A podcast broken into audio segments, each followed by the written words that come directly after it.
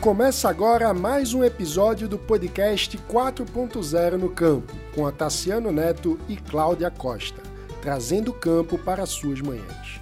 O podcast é uma produção da setorial Agro do Livres, o único movimento suprapartidário brasileiro que defende a liberdade por inteiro e para todos. Bom dia! Hoje a gente tem a presença de Rodrigo Lima. Rodrigo, que é advogado, tem uma vasta experiência em comércio internacional, barreiras não tarifárias e desenvolvimento sustentável.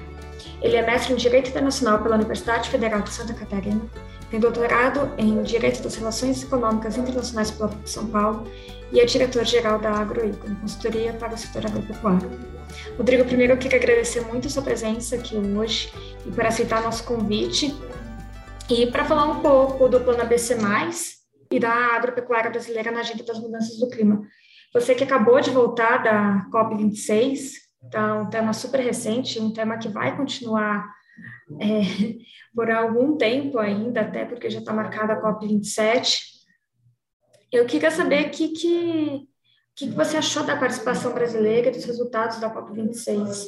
Cláudia, obrigado pelo convite. É um prazer estar aqui. Acompanha aí os programas que que, vocês têm feito, muito, muito bacana. Especialmente porque, pelo menos alguns que eu escutei, tem a ver com um ponto que se chama inovação, tecnologia e startups e todo um ecossistema aí de como evoluir a agropecuária partindo de uma premissa que na prática permitiu o Brasil se tornar o que se tornou hoje, que é tecnologia, inovação, ciência. É, e o ABC+, e a COP26, e a agropecuária brasileira dentro desse cenário, tem a ver com isso, com inovação na, na, na prática sendo aplicada no campo, permitindo que os produtores aumentem produtividade, melhorem manejo, se preparem para enfrentar um evento climático extremo. Uh, eu estou no sul, a gente viu a intensidade das geadas, que não foi só no sul, né? pegou uh, Sudeste e Centro-Oeste também um pouco, é, esse ano especificamente. Então, e o ABC+, ele nasce né, de, de 10 anos de implementação do Plano ABC, que foi criado lá em 2010, 2011, um pouco no, no, no afã do, da agropecuária trazer uma contribuição para a agenda de mudança do clima, já que o Brasil estava envolvendo nessa agenda de uma forma intensa. E, e, o interessante de olhar para o ABC é que a implementação né, do plantio direto, da integração lavoura-pecuária-floresta, da recuperação de pastagem, fixação biológica do nitrogênio, floresta plantada, dentre outras tecnologias, ela, ela já acontecia e ela vai acontecer cada vez mais, porque o setor precisa expandir, crescer e se tornar mais produtivo e estar preparado para enfrentar é, seca e dentre outros eventos. É, caso contrário, o produtor perde dinheiro. Ele tem o solo dele degradado, a pecuária dele vai para uma baixíssima produtividade, isso significa perda de dinheiro. Então, é, eu gosto de pensar que a implementação da, da, da agropecuária de baixo carbono ela é fundamental para o produtor estar tá bem do ponto de vista econômico e, e, e, paralelamente, ele vai ter uma contribuição enorme é, do ponto de vista ambiental. É, então, o ABC+, ele, ele, o mapa levou o ABC+, para a COP26. A ministra Tereza lançou, se não estou enganado, duas semanas antes. Teve todo um processo de consulta pública, a turma lá do, da STI, a Mariane, a Fabiana, todo o pessoal lá fez um, um trabalho fabuloso do ponto de vista de construir uma segunda fase dessa política, que é muito mais robusta que tem uma governança estruturada, que vai ser revisada de dois em dois anos periodicamente. Novas tecnologias podem entrar no ABC+. O ABC+, é pautado por uma visão de abordagem integrada da paisagem, ou seja, eu vou adotar as tecnologias, eu vou cumprir código florestal, se eu ainda não cumpro o código florestal. Isso aí, se, isso aí conecta a mitigação e adaptação dentro do que eu estou fazendo dentro da propriedade. Então, o sistema produtivo se torna mais eficiente e não simplesmente a, a, tecnologia em si ou o, a adoção de uma prática em si. E, e, isso é super importante do ponto de vista de como a agropecuária é enxergada hoje lá na COP. Então, o, o ABC é, propondo, o ABC+, propondo alcançar 72,6 milhões de, de, de novas áreas, hectares de novas áreas, o que é fabuloso. até 2030, permitindo reduzir 1,1 bilhão de toneladas de CO2. Nenhum país levou algo assim de agropecuária na COP 26. Por quê? Primeiro, pela escala, o Brasil é grande, tem uma agropecuária super forte, mas não interessa, cada um joga na COP com os argumentos, com os ativos que tem. E a agropecuária possui ativos incríveis e muito robustos do ponto de vista uh, de contribuir com mitigação e adaptação. E aí, lá na COP, tem um, um, grupo. A COP tem vários temas, né? A Conferência das Partes, tá a Convenção do Clima e, e, as COPs, e o Acordo de Paris. Mas tem um tema que, a meu ver, é, é, ele é menor dentro de, do todo, né? Que é justamente o grupo de agropecuária, que, que chama-se Trabalho Conjunto de Coronívia sobre Agropecuária. E eu acho que a decisão que foi adotada de Coronívia, lá, que é como a gente informalmente chama o grupo, é muito positiva. Primeiro, porque ela reconhece o papel da agropecuária para o enfrentamento do aquecimento global. A agropecuária emite gases de efeito estufa em qualquer lugar do mundo. Pecuária emite metano em qualquer lugar do mundo, que é um dos gases tão falado metano.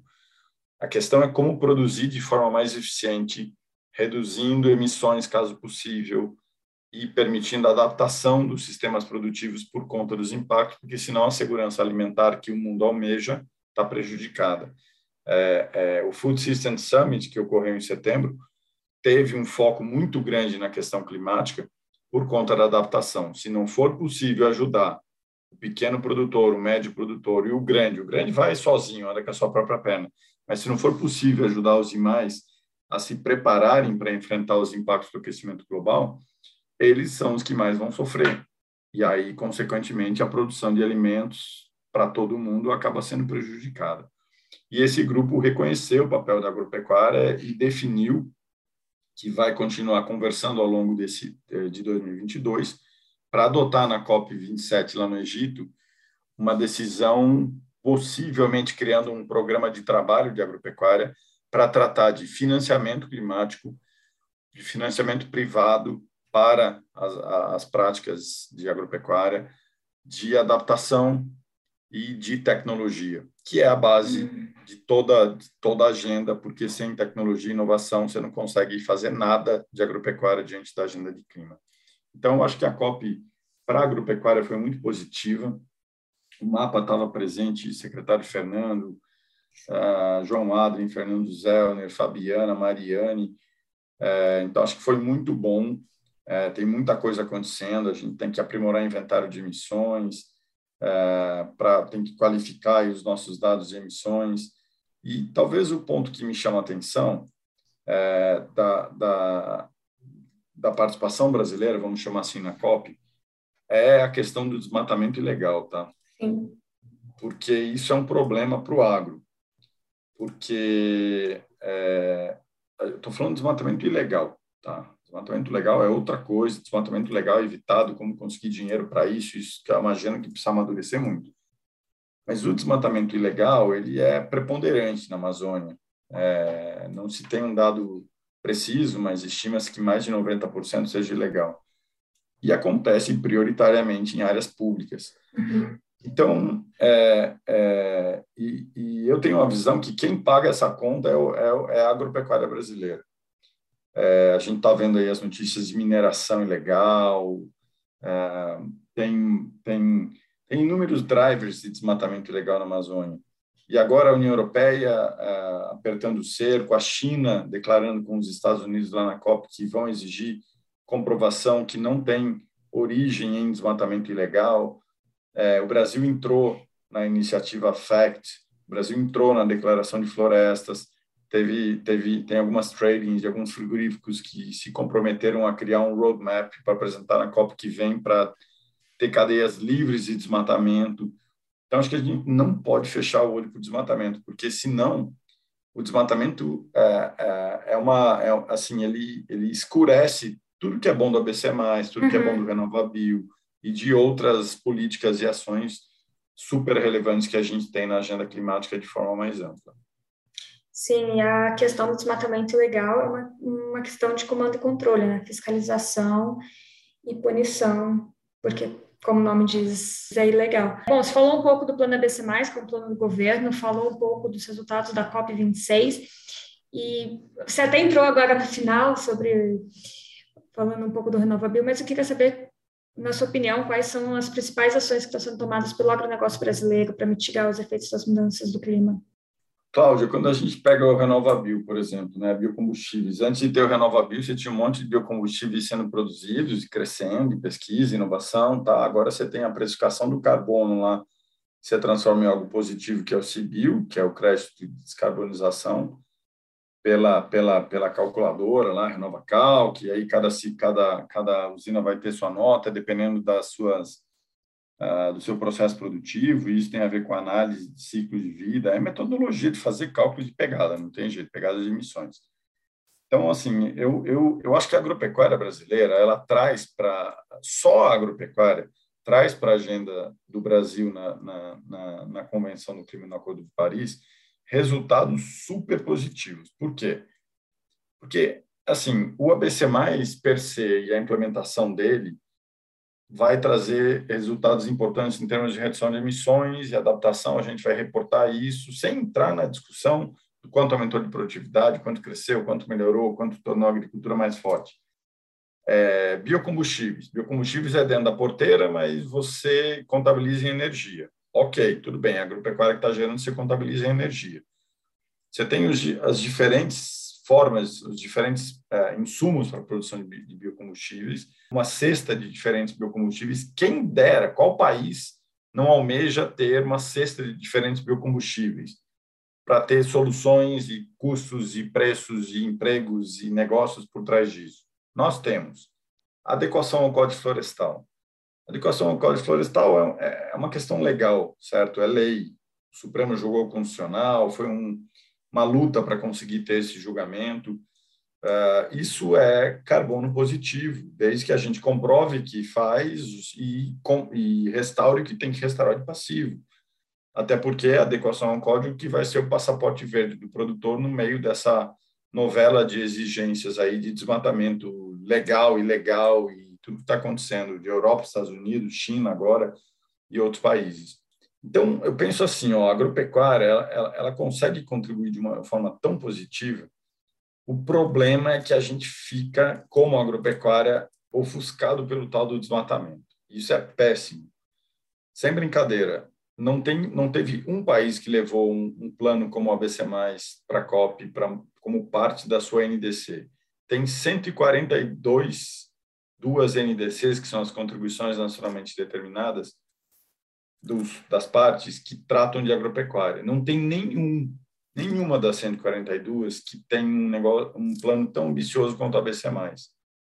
Então, é, eu penso que o Brasil tem nessa política uma política muito estratégica de implementação efetiva de tecnologia, de inovação, de desenvolvimento no campo, que é usada para a imagem. Não é só uma política de imagem, é muito além disso, tá? Porque os resultados estão lá. A recuperação de pastagem degradada que uh, o mapa, junto com o LAPIG, uh, estima aí na casa de 26 milhões de hectares nos últimos 10 anos, isso é uma fábula de coisas boas, porque se a lógica é desmata, usa, degrada e abandona, um dia nós vamos pagar essa conta. A gente já está pagando a parte da conta.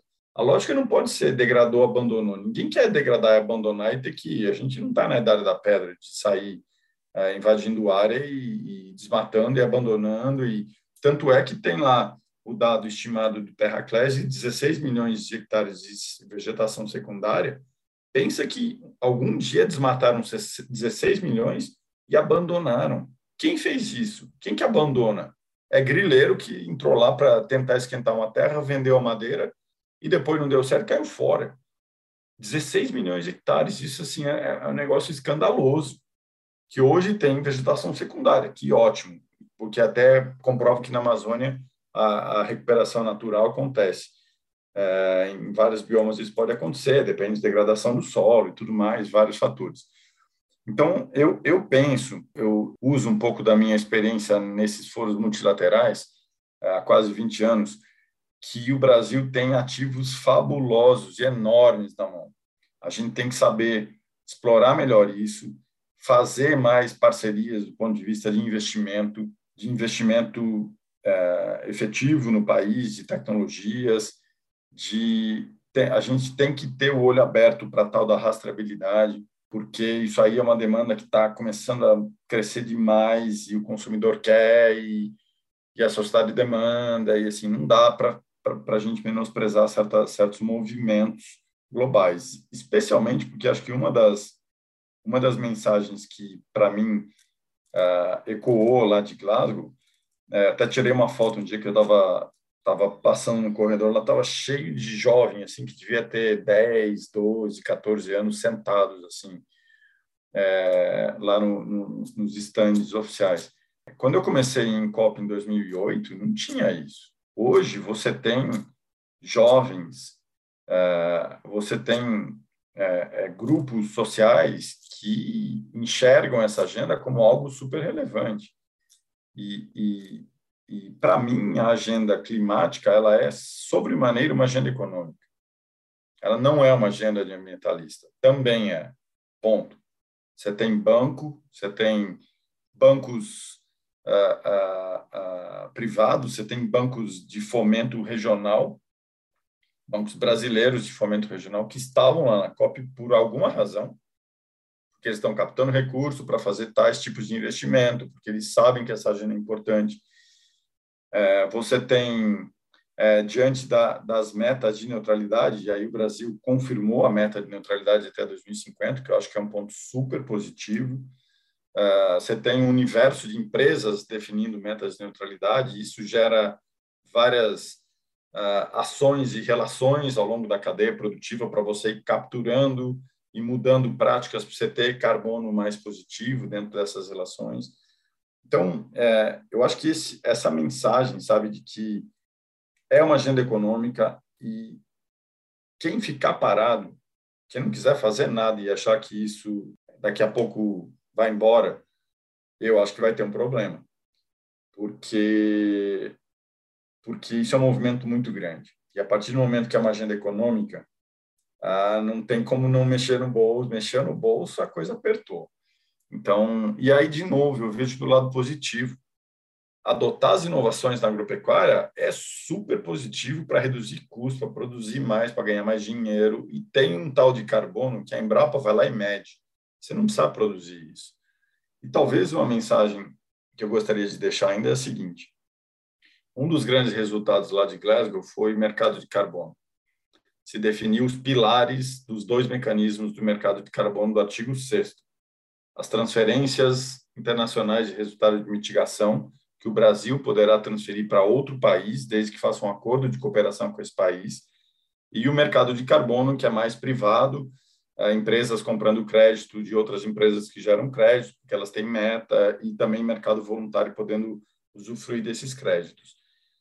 É, eu acho que é super importante, especialmente quando a gente fala com produtor rural, produtor rural, não não não ache que o seu negócio agora vai ser vender crédito de carbono. Seu negócio é produzir carne, leite, flor, peixe, algodão, milho, não, não sei o que você produz, cogumelo.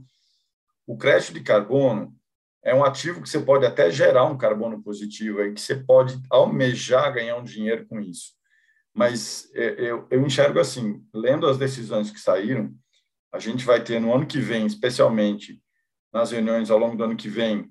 Uh, acho que 2022 e 2023 ainda vão ser anos muito intensos de, de, de ir erguendo as paredes desse mercado de carbono. A gente fez a fundação lá em Glasgow, agora tem que erguer as paredes, que significa definir o, o, como é que o órgão de supervisão lá do mercado de carbono vai funcionar, quem vai ser a autoridade designada aqui do Brasil, quais metodologias o Brasil vai aprovar, para depois validar essas metodologias lá relatórios que o Brasil vai ter que apresentar, inclusive provando que está cumprindo sua NDC, e aí o desmatamento não nos ajuda nesse sentido.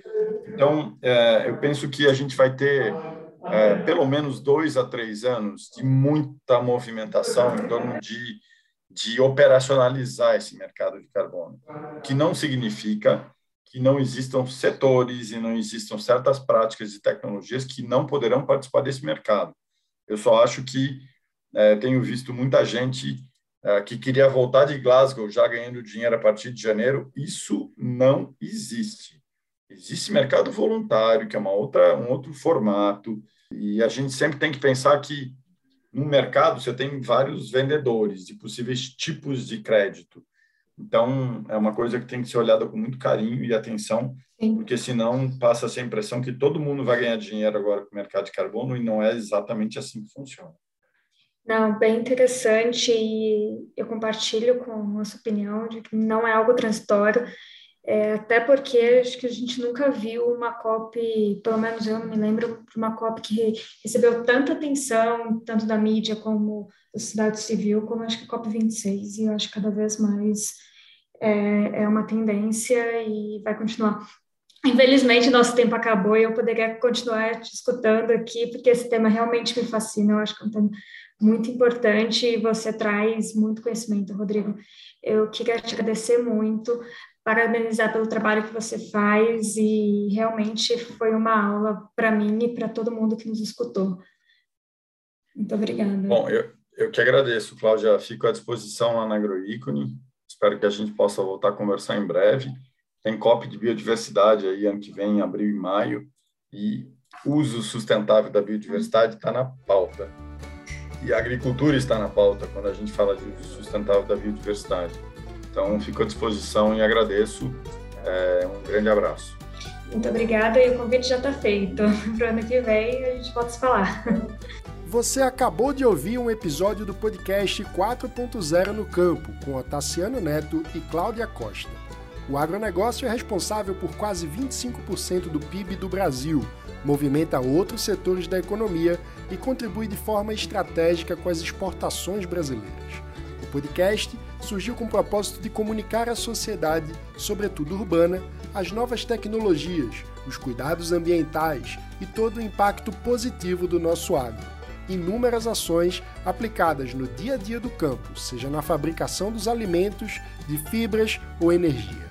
Semanalmente, abordamos uma agenda diversificada e com muitos convidados especiais, empresários do agro, pesquisadores, gestores públicos, líderes de diferentes setores e culturas, trazendo o campo para mais perto das cidades.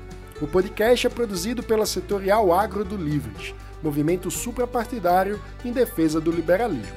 Se você também defende a liberdade, pode se tornar um associado através do site eusolivres.org. Até a próxima!